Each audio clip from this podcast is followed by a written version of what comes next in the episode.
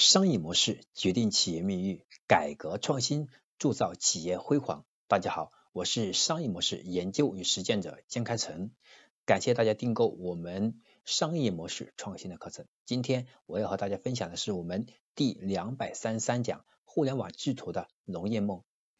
我们今天看到哈，美团也好，阿里也好，腾讯也好，好像呢都是在重金去布局农业。去实现他们农业梦，包括我身边也有有一位大哥，那他也是比较有名的企业家了，他也花了几千万去投资了农业，所以让我们看到为什么这些巨头还有身边这些有钱人都要去投资农业呢？第一个，首先农业是一些人的情怀；第二个，农业是我们的生存之本，所以我们今天说吃穿住行，吃排在我们的需求排在第一位。所以今天呢，有很多的产品安全问题让大家担忧，这就意味着农业一定是我们大家最关注的，它也是可以产生更高价值的一个链条。因为我们现在的大家对生活品质更高的追求，已经开始走向了溯源阶段了。既然溯源，我们就要开始关注我们这颗茄子，我们这根黄瓜，对吧？我这颗花菜。它是怎么出来的？然后呢，当种的时候有没有打农药？是不是有机化肥？以及这个产品有没有加一些化学药剂进行催熟等等？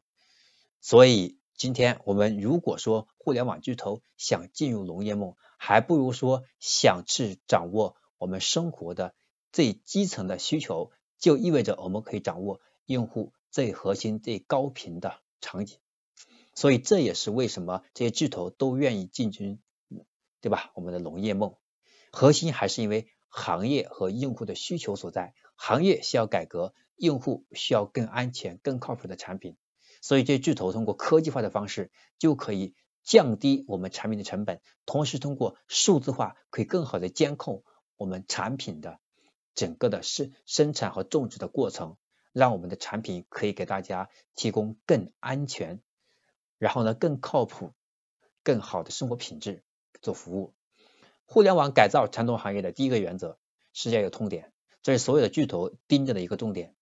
农产品消费属于非标准化场景，所以这个黄瓜有人卖三块五，有人卖三块六，有人卖四块多。但是我们说是谁卖的贵了，谁卖的便宜了，其实无从考证。只能说综合行业来说，它的平均是过高还是过低。但是我们发现有些地方卖大葱是按根卖，一根大葱可以卖二三十块钱。为什么？因为这个大葱有了农业的故事，会编了很多农业的故事。不管故事真和假，还是有人买单。说明什么？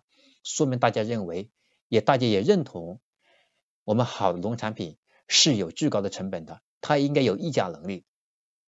那么唯一的办法，想把价格降下来，又保证品质，又保证产品的安全，那就通过科技化。所以互联网巨头它天生的优势呢，就是科技的力量。所以它通过科技可以去替代一些人力，把人力成本降下来，然后呢就可以更好的是把产品的价格从非标品变成标准化。所以可以把产品按照盒卖，或者是把它包装好，按照某一个容器进行进行这个把它装起来，所以就可以把。非标准化变成部分标准化，当然，就全部标准化还是挺难的。所以呢，这就是为什么农业梦成为很多人的一个梦想啊。确实，因为现在的食品安全是一个重大的问题，对吧？传统行业它跟互联网相比，它本来发展很慢，它需要农业，国家也在大力支持，对吧？我们农业的发展。所以呢，这个过程当中，我们主要是要看两个，一是行业它的发展。遇到了什么痛点？第二，用户的产品需求上的痛点，再结合农业这条线一拉，就知道为什么互联网巨头要做农业。对于我们现在的创业者和我们企业来说，有什么启示呢？科技往往是改变我们生活和改变行业最重要的一个手段，所以我们能够把技术用在各个场景当中，先把技术的价值发挥最大了。其实本质上，我们传统行业也会变成一个现代化，所以现代化的农业就需要互联网做支撑。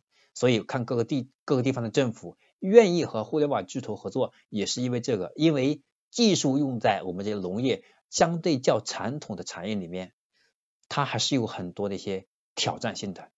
比如说现在啊，我们很多的一些农村地区，我们那些地都是在半山腰上，很多的机器上不去的，所以我们要想进行机械化、进行科技化，我们可能先要修路，那可能就是一个巨大的工程。所以我们要改造的，肯定要是有所选择。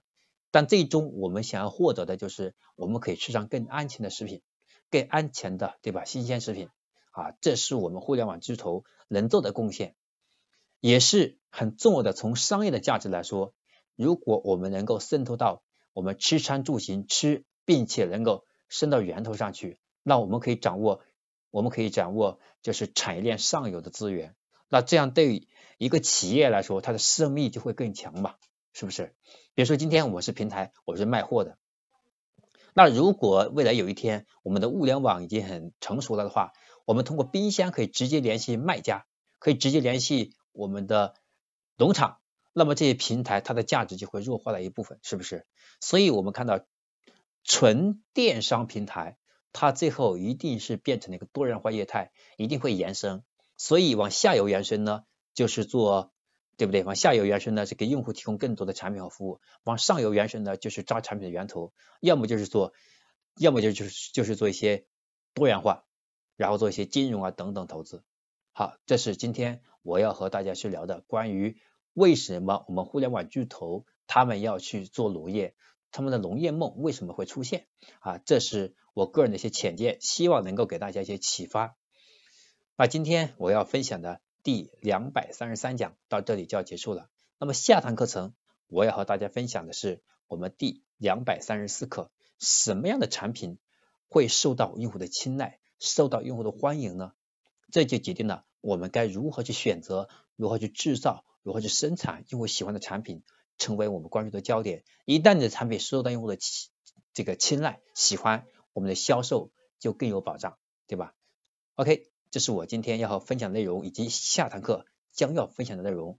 感谢您的收听，希望您能够把我们的课程分享给更多的朋友，分享到微信朋友圈、微博、微信群等渠道，让更多的朋友和你一起共同成长。好，谢谢你，我们下堂课再见。